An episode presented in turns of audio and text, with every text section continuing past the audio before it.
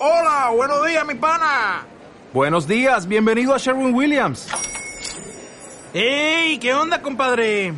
¿Qué onda? Ya tengo lista la pintura que ordenaste en el ProPlus app. Con más de 6.000 representantes en nuestras tiendas listos para atenderte en tu idioma y beneficios para contratistas que encontrarás en aliadopro.com. En Sherwin Williams somos el aliado del PRO.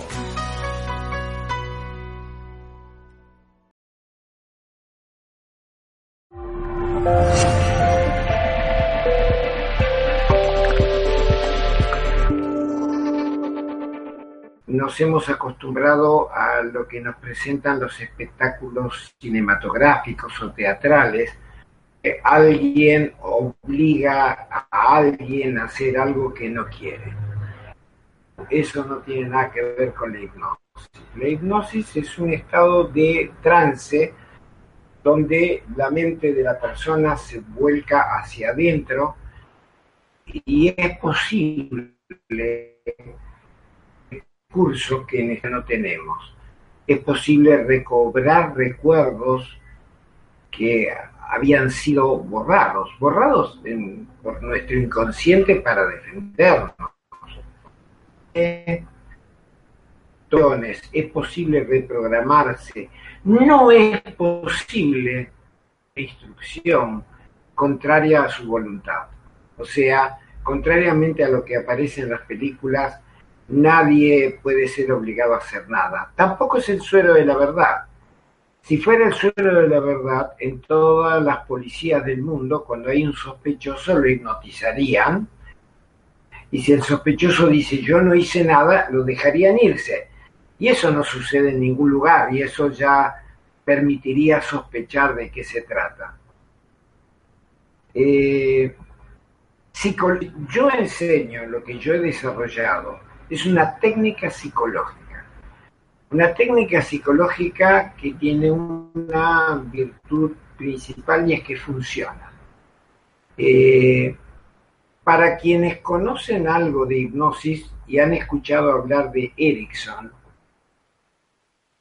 modificó completamente la hipnosis. A finales del siglo XIX se usaba de una forma similar a la que se usa en los teatros hipnosis que puede alcanzar con efectividad a un 20% de la población.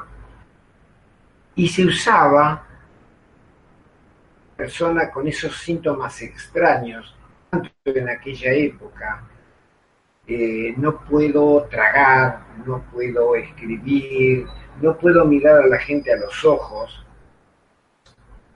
se lo colocaba en ese tipo de hipnosis catatónica profunda donde se le daban órdenes a la persona, una vencida, en España se dice vencida, en Argentina eh, impulso, eh, una pulseada, tratando de llenarle a la persona, no puedo tragar, traga, no puedo tragar, traga,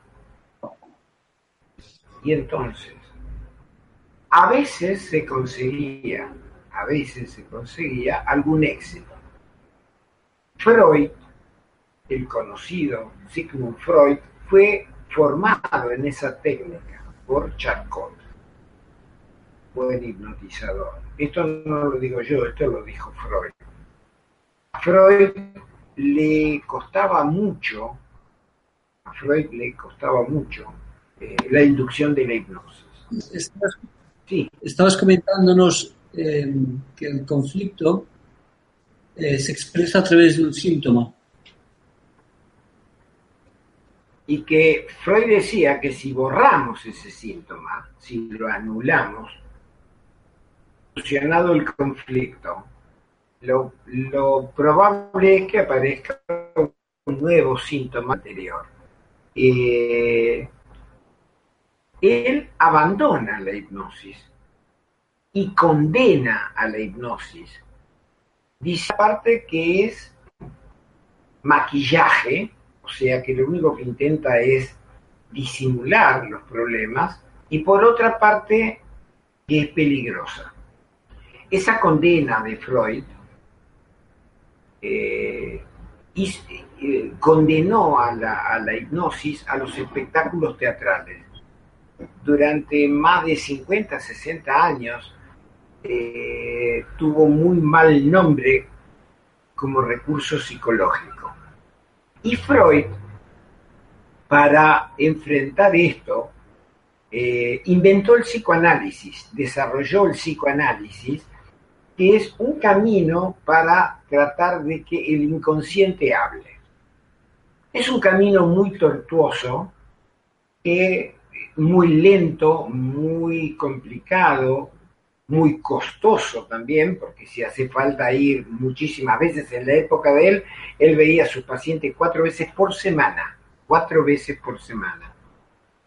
Eh, pero fundamentalmente tratando de conseguir darle voz al inconsciente.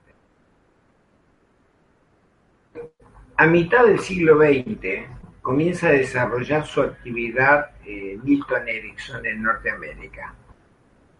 Milton Erickson, eh, yo todavía no entiendo, para mí Hollywood le está debiendo por lo menos una película y una miniserie, porque es una persona de una vida apasionante, una personalidad apasionante, y Milton Erickson desarrolló, tomó la hipnosis completamente desde otro lado. Para Milton Erickson, toda comunicación es hipnótica. Que yo hablo con alguien, y si yo hablo exaltadamente es una cosa, si yo hablo serenamente es otra cosa distinta. Provoco reacciones interiores dentro de la persona.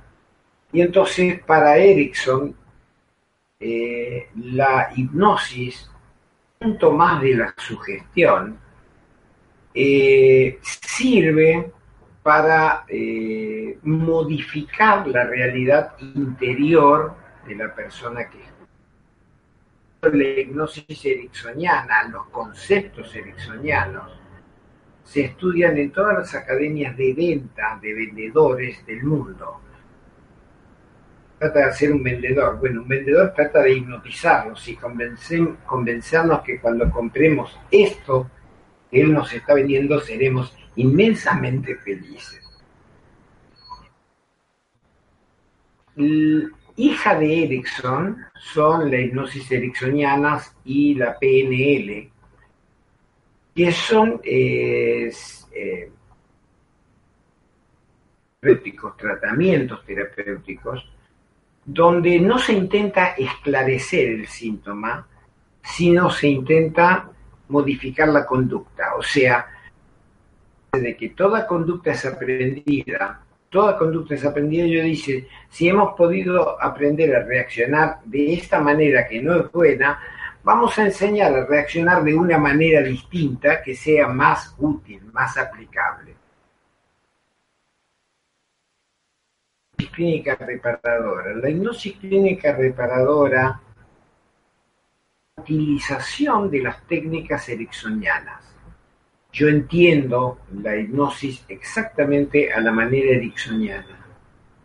Pero de esas técnicas al servicio de los objetivos cuando desarrolló el psicoanálisis. Fundamentalmente, detrás de cada síntoma, generalmente, hay un trozo de historia escondida. Detrás de cada síntoma hay Freud tomó prestada la palabra trauma de la medicina, trauma quiere decir golpe, y entonces lo que él buscaba en un largo recorrido que podía durar años, nosotros lo buscamos en una sesión, en dos sesiones, en tres sesiones. La hipnosis clínica reparadora consigue, a partir de, eh, de una comprensión de la problemática, hemos conseguido sanar anorgasmias sexual en una sesión, mialgias, jaquecas, desvalorización, o sea, que lo que nosotros hacemos es trabajar con un concepto muy importante que es el de regresión y